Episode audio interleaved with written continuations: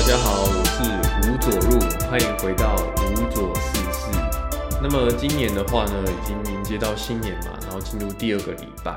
这一周当中，我在想啊，就是一个问题，就是有时候我们会遇到一些状况啊，就是说我们遇到年轻的后辈，或对于这个领域这件事情比较不了解的人，那做这件事情的过程当中啊，有些前辈啊，或有些人就会酸说啊啊，你对这件事情一知半解啊，然后你怎么还没有完全弄懂就去做？但是啊，如果你真的就听了这句劝言之后就没有去做啊，然后呢，就好，我来了解一下这个事情要怎么处理啊，又会有另外一派人来酸你，而且有的时候很矛盾的就是，这可能这两个建议啊都是同一个人说的。第二种是什么呢？他就会说啊，哎、你怎么不赶快去做？哈、等你弄懂要多久？怎么可以在那边呆呆不动啊？事情难道会自己好吗？所以就会有两种矛盾的声音。那我自己的状况是啊，我很明确的知道说我自己是一个必须要在做的过程当中去学习的人，所以往往啊，我自己在工作上啊，只要我能抓到可能六成到八成的方向啊，我就会赶紧的去执行，并且在执行的过程当中啊，去弄懂剩下的部分，或者是啊，因为哦、这个事情太紧急了，以至于呢，我可能会把一些我目前都还不知道的内容先记录下来。那之后等有空的时候啊，再去研究那些多出来剩下那十趴可能我不太懂的部分，再花时间去研究它。我觉得我很明确知道自己是一个这样子的特质的人。如果、你叫我先把这件事情弄懂啊，可能有些部分啊，我还会真的还没做之前，我再怎么样研究啊，就是看不懂，就是弄不懂。那是我很习惯啊，这我觉得也是一种工程领域的一种特性。就是因为工程的领域当中有一个很重要的精神，就是我们着重于应用跟成效这样。所以我们在使用这些工具的时候啊，有时候我们会只着重于说这个工具的特性是什么。但是如果你真的要深入去研究里面的程式码、硬体的设计啊，可能有很多部分是啊，你叫我说啊，我可能还真的说不出个所以然。但是这个工具有什么样的表现，有什么样的特征，这个是我可以去掌握的。所以我觉得这是一种工程领域的这种应用的精神，然后也影响到我自己在职场上面对各种不同问题啊，或人生上面的时候，我会很着重于这种部分，就是我并不需要完全的弄懂，但是而且我很明确知道有一有一些部分啊，一定是会在我执行啊跟做的过程当中才会慢慢的去体会的。因此啊，回到信仰的这件事情上面的时候啊，也会有这种状况，就是。当然呢、可能有些前辈会说啊啊，你做的过当中啊，你都不了解你在做什么啊啊，你都一知半解啊，你必须要体会之后再去做吧。但是如果要完全的体会啊，其实我觉得有时候设的标准，因为我们已经信仰了八九年甚至十年的时间，甚至有人更久二三十年，所以对他们来讲，他们很明确知道教会当中所信仰当中所要做的每一件事情，其背后啊所蕴含的意义啊，可能有一两个小时啊，然后。去说明啊，才能够把它完全的说明清楚。但是对于刚开始信仰的人，你要怎么样给他一个启动的方向，让他了解之后去执行啊？我觉得这个就是蛮重要的。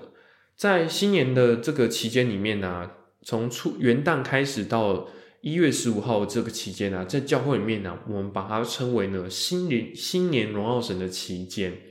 那什么是新年荣耀神呢？就是在一年一开始啊。然后呢，我们会希望啊，每一个人都可以透过荣耀神的方式，不论是特别的表演，或者是在你自己的生活当中，或者是特定的一些信仰的习惯啊，跟挑战，在这十五天当中去充分的执行。因为在年初的时候啊，我们就跟圣三位很好的一起度过。同样的，在今年一整年当中啊，也必然的可以因着在新年荣耀神期间所做的这个事情啊。让我们在接下来一整年当中啊，都可以跟圣三位呢更紧密的相处在一起。这个算是我从新生的阶段，刚开始学习信仰的这个阶段里面呢、啊，就被告知的这个内容。这样，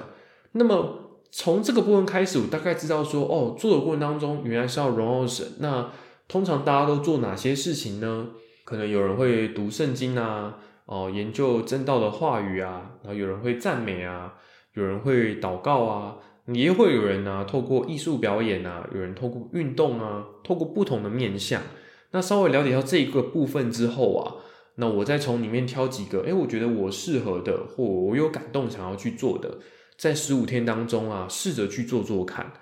那么你说啊，我真的了解这件事情的意义吗？其实也有很多部分不是那么了解啊。像这两年当中啊，郑明郑明新牧师也才比较清楚的跟我们说，为什么是新年荣耀城是十五天呢？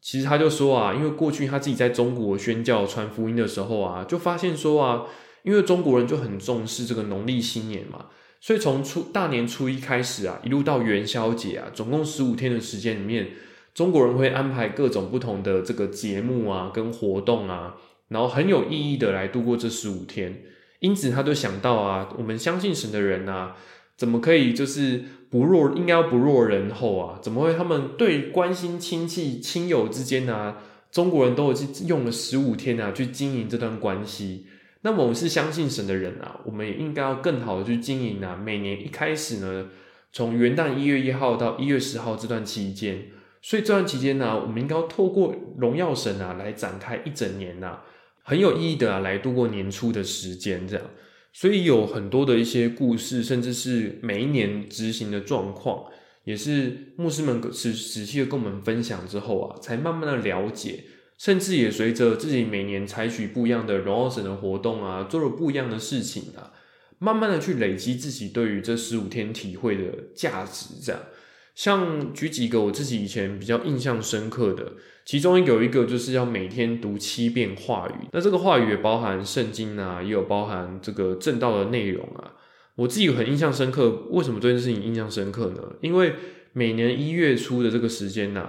大学生就会知道啊，这段时间就是我们考期末考的时间，这样，所以呃，要怎么样很好的一边准备期末考啊，然后我要播出大概每天至少要播出两个小时。到三个小时左右啊，而且是你要读七遍啊，你几乎是只要一有空，你就要再拿出来复习。可能早上起床读一遍啊，然后吃早餐的时候读一遍啊，上课前的空档啊，甚至是读其他科目的中间切换的时候啊，你都要读一下下，才有办法一天累积七遍。然后那段期间里面的这个阅读啊，也算是带给我一个蛮大的印象，就是真的是读圣经读到啊，或读那些正道话语读到啊，真的是几章几节几月几号啊。我我一直以来我都觉得我自己是一个很不会背书的人，背国背国文解释啊、唐诗啊、宋词啊这种东西，我就觉得我对背诵的东西是非常的弱。但是我没有想到，我可以把那些话语内容记到这么清楚，连几月几号啊，甚至是几乎快要可以背诵的程度。所以我觉得那是我蛮印象深刻的其中一个荣耀神。那此外，另外一个我觉得以前教会中做过，我觉得蛮印象深刻的是。某一年的时候啊，就发现说，国外有人曾经做一个实验，就是二十四小时啊，接力去读圣经，要多久才可以把圣经读完？那印象中的话，当时好像是三点五天就可以把一整本一整本圣经从创世纪一路读到启示录这样。那么因为教会当中，毕竟有些时间可能教会空间要拿来做礼拜啊，或者是有些深夜时段，也希望大家不要在教会逗留。因此啊，我们那时候应该是规划。每天可能十六个小时左右，然后弟兄姐妹可以登记自己可以去读经的时间，然后呢就去本教会的本堂里面啊，去透过读圣经啊，接力的来荣耀神。那我很印象深刻的部分是啊，最后我们大概是七天左右吧，就把整本圣经读完。那很有趣，就是说你可能今天早上去的时候啊，在读创世纪，然后你下午去的时候就会发现，哎，我们已经读到列王记了。就那个速度啊，其实是现在大家听起来会觉得哦，三天七天也太短了吧？有时候一整年都读不完一遍圣经呢。但是那个接力的感觉啊，是真的很不可思议。就发现，哎，其实透过做这件事情的过程当中啊，当然你可能只读其中，你可能只贡献了两个小时。但是我觉得也透过这个接力读经的过程当中去体会到说，其实读圣经这件事情并不并不可怕，对啊，如果你真的愿意花时间去做的话。它并不是一件无法企及的事情，是一件很靠近啊，然后只要你愿意拨时间啊，就一定可以做到的事。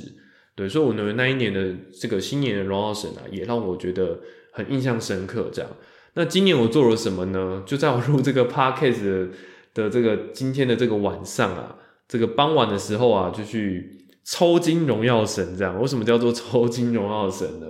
就是。其实就是跟教会的弟兄们一起去踢足球这样，但是因为疫情的关系啊，然后趋缓之后也变得很忙碌啊，有很多事情要处理，导致啊我自己至少超过半年以上缺少这种跟大家一起运动的这个机会。就自己个人的时候，当然做基地训练啊、健身啊、跑步啊，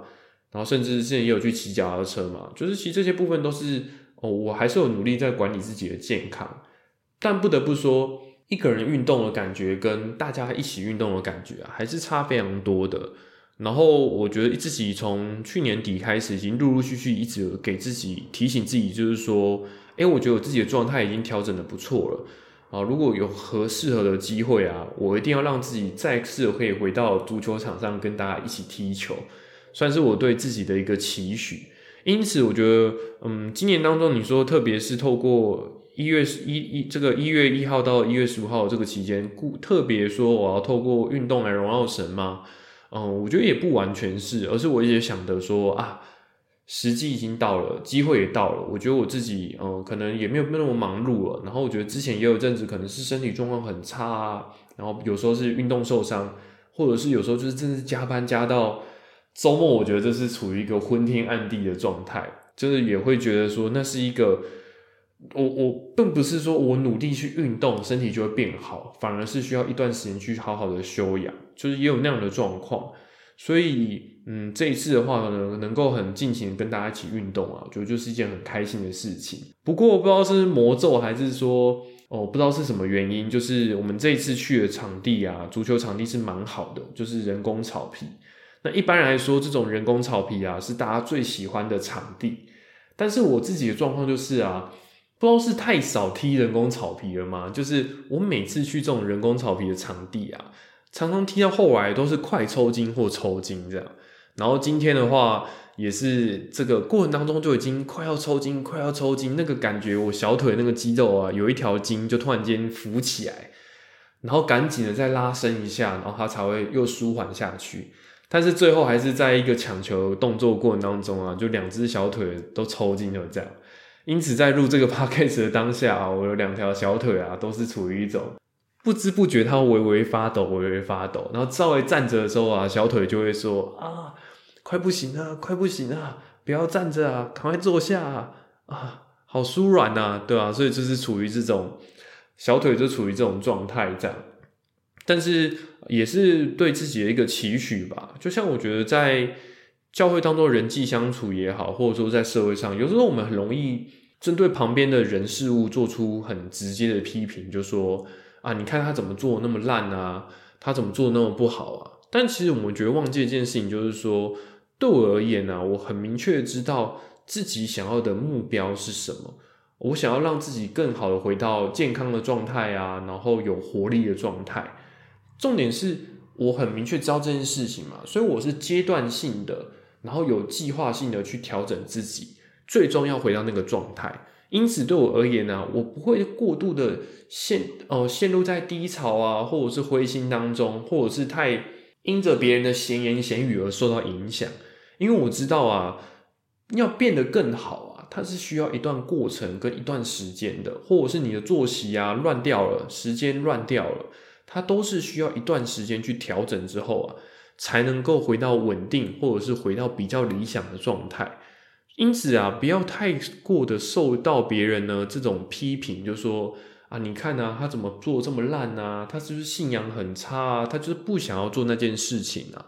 这个我觉得也是在教会里面人际相处，甚至社会上的待人处事上很容易犯的错误。这样，因为当你还是停留在那个阶段，然后把对方印象停留在那个比较差的状态啊，如果你只是让自己一直陷入在那个情绪里头。但随着时间推移啊，我早就已经脱离那个不好的状态了。但是你自己啊，还在那边菜鸡互啄，就你自己也没做的多好，但是你就陷入在那种大家一起来比烂的状态啊。就反正他们也都表现的很烂啊，他们也都做的不太好啊。那我干嘛要做的那么好？因此，当你陷入在那个情绪跟那个状态里面的时候啊，其实最大损失的就是那个批评者本人。批评这件事情，其实对这件事情没有任何的帮助。如果你真的要热心一点的话，你应该可以去想说，我要怎么帮助身旁的人，他们也都可以做得很好，然后呢，能够更快脱离这种不不好的状态。我觉得这个反而是旁观者啊，或旁边的人啊，可以去思考的问题。这样，因为你不会事情不会因为你的批评呢而变得更好。其实很多时候是因为我们不了解当事人的心情啊、状态啊。其实我自己的状态很差的时候，本人自己也很明确知道说啊，我现在状态就是很不好啊，甚至是不知道各位有没有那种状态，就是说啊，我现在就是不太适合跟人见面，因为可能脾气很差啊，或者是真的情绪很低落啊。真的有一段时间，就说啊，我这段时间可以让我稍微独处一下吗？我调整一下自己的状态之后，再来跟你讨论，再来跟你啊，我们做该做的事情。其实也会有那样的状况，但是我们要学习说，怎么样去处理这些状况，甚至是跟自己的同伴啊、身旁的人啊去沟通这件事情。我觉得这都是一种可能社会上的历练跟学习吧。因此，以前的我是蛮容易受到别人的建议跟说受到别人的批评啊，很容易被这种东西影响。不过过出社会之后，然后我觉得信仰年纪也比有大概八九年的时间啊，我觉得对我来说，哦，心态上最大的转变就是我知道说啊，每一个改变啊，它都是需要时间的。因此啊，我不会太着拘泥于哦，我现在的状态是怎么样。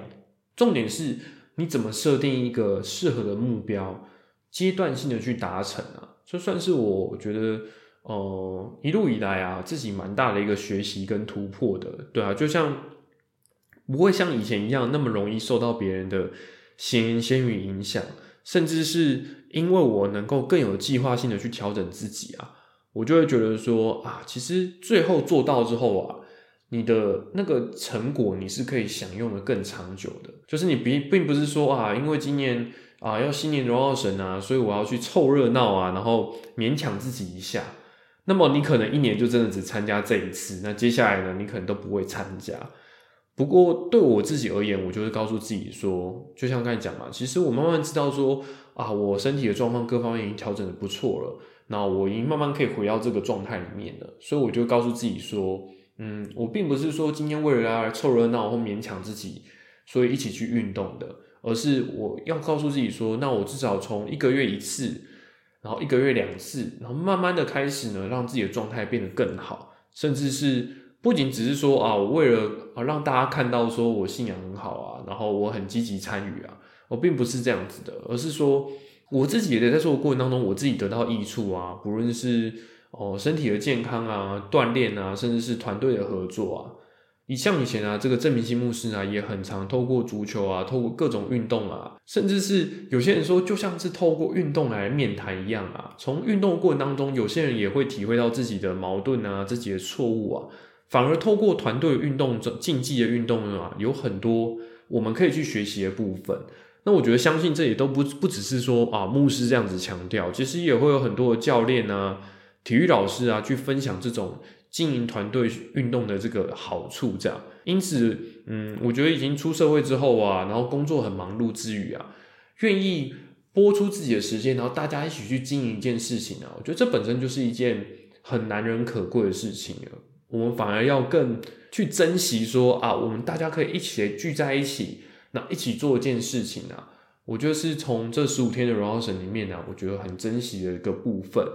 另外呢，那这也是一个稍后的广告时间，这样就是说，刚才前面讲了这个新年荣耀神的典故嘛，对吧？就像如同中国人很有意义的度过农历新年一般呐，相信神的人呢，我们也在新的一年当中啊，这十五天里面很有意义的来荣耀神，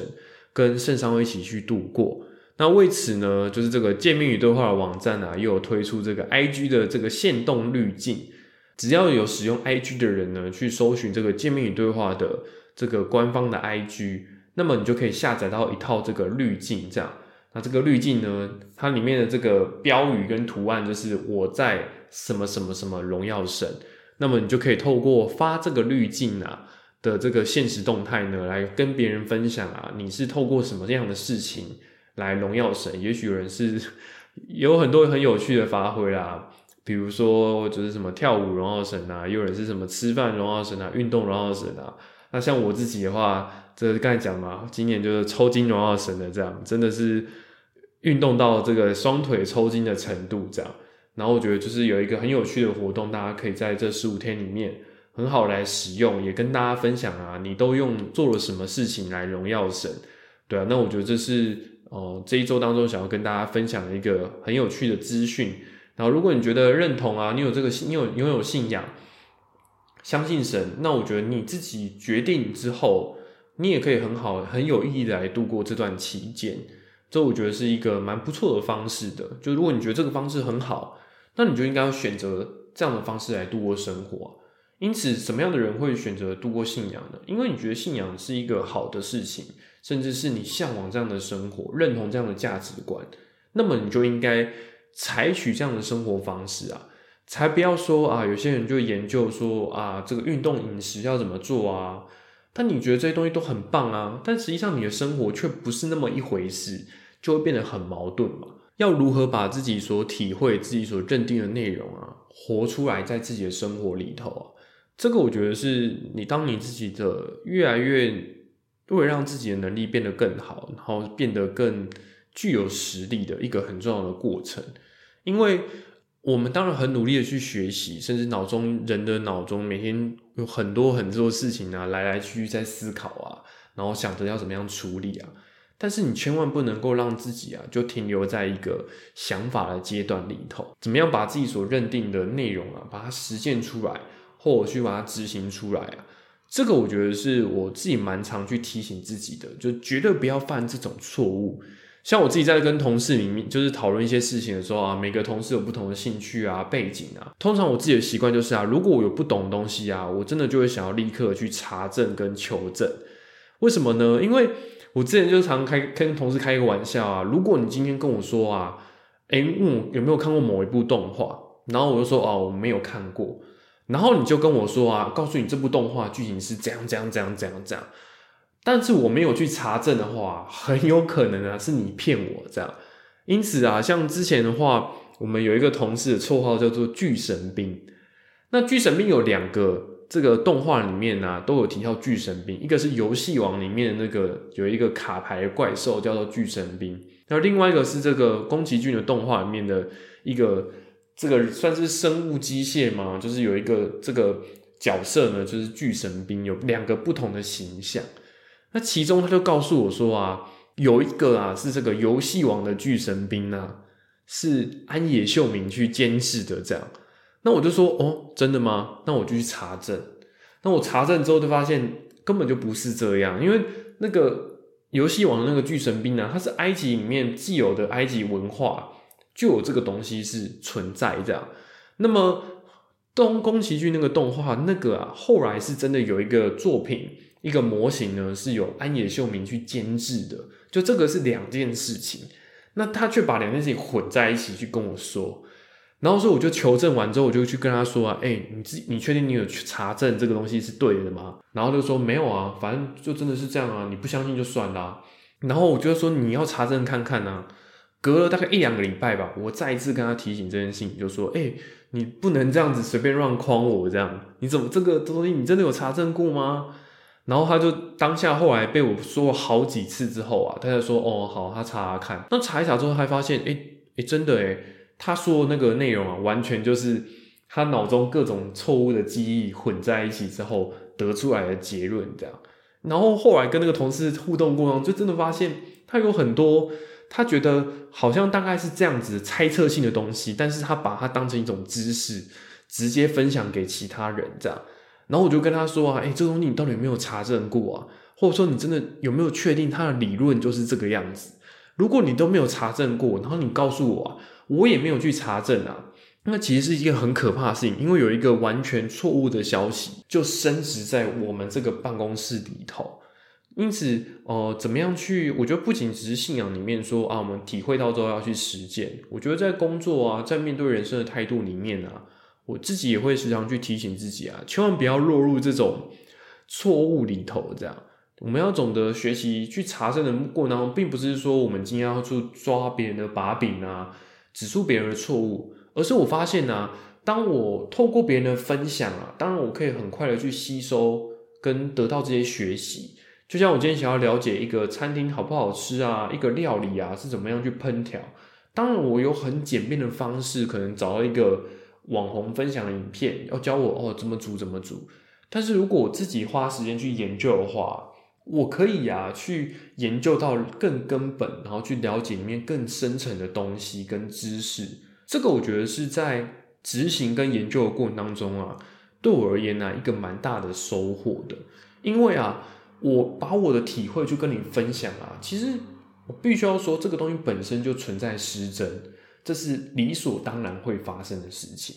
因为我看观察完这件事情之后啊，可能看完一部电影，我跟你说这部电影啊有三个我觉得很让很不错的地方，我推荐你去看。那可能我讲的这个观点里面啊，它就只只是这个电影的某一个小小的层面或我特别喜欢的部分。但是如果你只是截取这个内容啊，当做一种知识，硬生生的插在你的脑中啊，下次别人问你说，哎，这部电影怎么样？的时候，即便你没有看过，你也只是去转述我的内容啊，那么啊，你。转述的内容一定会再做第二次的失真，那我觉得这样的资讯的传达，其实是对于自己个人的成长啊是非常浅薄的，所以我会要求自己啊，刚才举的都是一些比较流流行娱乐的例子嘛，那我觉得工作上就是这样，我也会要求自己啊，应该要更深入去了解这些内容，甚至是你今天教我这个工具啊，这个实验要怎么做，做完之后，我也会用我课余的时间、工作之余的时间去研究看看。这背后理论是怎么运作的？确保啊，尽可能去弄懂这些工作里面的环节。但实际的状况就是说，你今天不懂，你能不能交差呢？就是把这些东西量量数据，反正丢给主管，让让他们去 review 就好了。其实也是可以这样做的。但是如果想要对于呃工作这些内容有更深的见解啊，跟学习的话，花时间去了解啊，然后让自己对这个从这中有所体会啊。我觉得这是一个很必要的，那这个就会成为一个很好的正向的循环。当你了解，哎，不不太懂，然后去找答案，找答案过程当中，帮助你把事情做得更好。那在做事情做得更好的情况下呢，又可以找到新的不了解的事情，如此来循环啊。那么想必不仅是工作上呢，也会更加的加分，在信仰上啊，也都是可以得到颠覆性的成长吧。这样的观念当然是很不错。那我觉得是从。可能这这这这阵子以来吧，我蛮常提醒自己的一个观念，也在这一集当中呢，就跟各位分享。那今年的话呢，第二季啊，目前看来就是说，因为我们是用季为单位嘛，所以一季的话，我差不多就是预计会做做十二集。那下礼拜的话呢，我们会有一个特别的节目，这样就是大家都知道每年的这个生日企划，那我就跟大家做一个不同的节目。那扣掉那一集之外呢，大概就是农历年前还剩两集的扣打吧。那我是吴卓入，那我们就下周再见喽，拜拜。